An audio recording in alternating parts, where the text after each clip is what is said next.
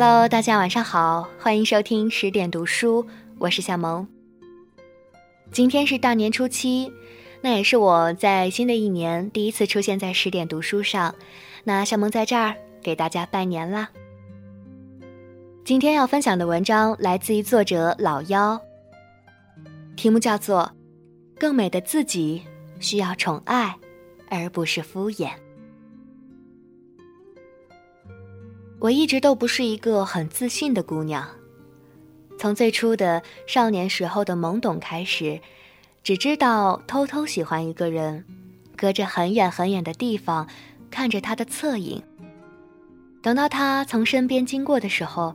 一颗心却又是跳到了嗓子眼儿，连话都不知道说一句。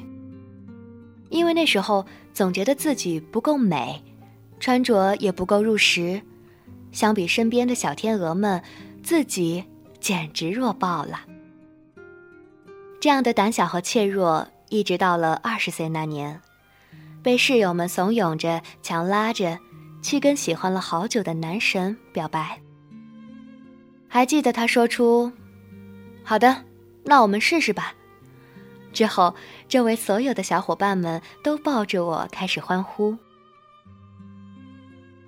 后来那场恋爱到底还是无疾而终，而我，却是从那一年才开始慢慢改变。那个夏天，从来都没有穿过裙子的我，一口气儿买回了十一条。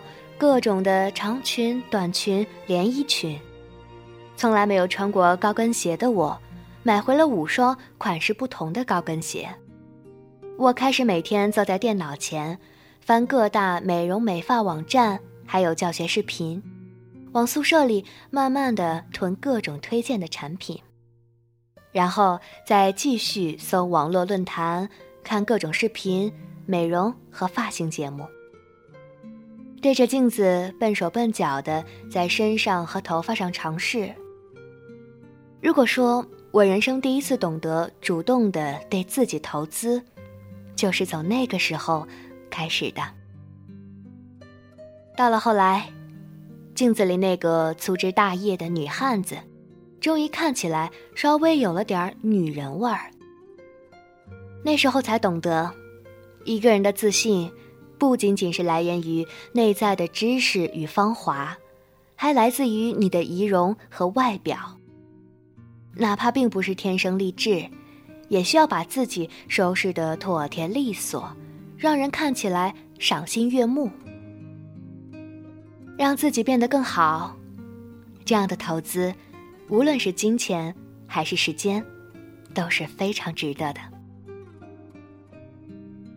我们总是在网络中看到各种的白富美们，羡慕他们的大长腿、白皮肤，羡慕他们可以每天不重样的换新造型，可以买得起昂贵的包包和鞋子，羡慕他们的精彩生活，却忽略了一点，那就是对白富美们来说，最重要的不是生活条件的优越，而是他们积极乐观。面对生活的态度，以及那份无论何时何地都丝毫不放松、好好打扮和保养自己的耐心和决心。换一句话来说，他们之所以看起来美，不仅仅是出于天生丽质，还出于他们懂得奢宠自己，认真精致的经营自己的生活。我有一个大学同学 Z 姑娘，身材高挑，大眼睛，长睫毛。如今每次见她都是妆容妥帖，发型到位。更重要的是，他工作也十分拼命，在著名的国际公司上班，经常加班到深夜。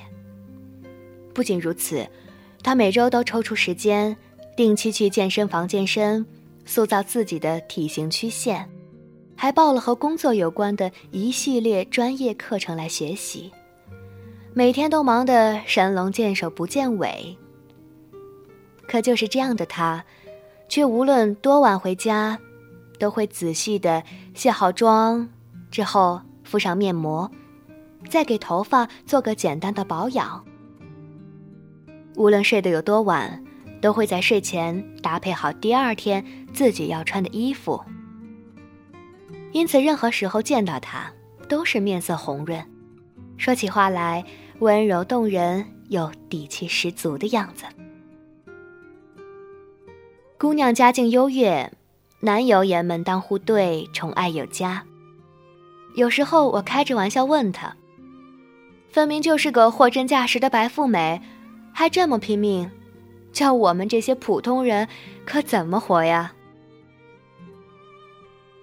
他却正色告诉我说：“每个人的生活都掌握在自己手中，无论是穿衣打扮还是认真工作，都是对自己的投资。”很多人觉得上无数的培训班、读无数的书才是为自己投资，但却不好好经营自己的外表。在社会上，第一印象非常重要。知道自己当得起赏心悦目的仪容和外貌，更知道凭借自己的能力，你才能更有信心在工作中做到更好。他仔细看了看我，接着说。你现在虽然跟之前相比有了一些变化，但终究还是不够爱自己。说到底，你是在敷衍自己的生活。如果一个人都不能好好宠爱自己，怎么有能力去爱别人呢？别的不说，先去把你的化妆品什么的都换换，别再偷懒只去淘宝上买了。化妆品需要去专柜试色上妆，才能找到合适的。沐浴露、洗发水什么的，也买些真正有效果、有功能的，比如那个牌子的修护水养那款啊，还有某某牌的思源复活都很不错。别再用乱七八糟的东西了。听他说完，我才明白，我当年的那些执拗和较真儿，只是出于赌气，却没有学会真正的懂得宠爱自己。即使现在，终于能够踩着十厘米的细高跟儿，穿着窄窄的包身裙，也能走得从容坚定，却没有明白，一个人想要让自己变得更好，并不是出于外界的刺激，而是内心深处拥有想要宠爱自己、改变自己的欲望。希望这新的一年，我可以做到更好。让自己更美好，更加的光芒四射。哪怕没法逆袭成白富美，也要以白富美为目标，一路狂奔而去，丝毫不能松懈。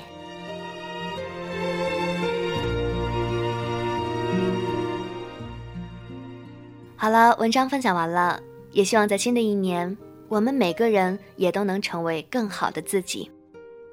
感谢您的聆听，这里是十点读书，我是夏萌。更多好书和好文，欢迎大家关注微信公众账号“十点读书”。大家晚安了。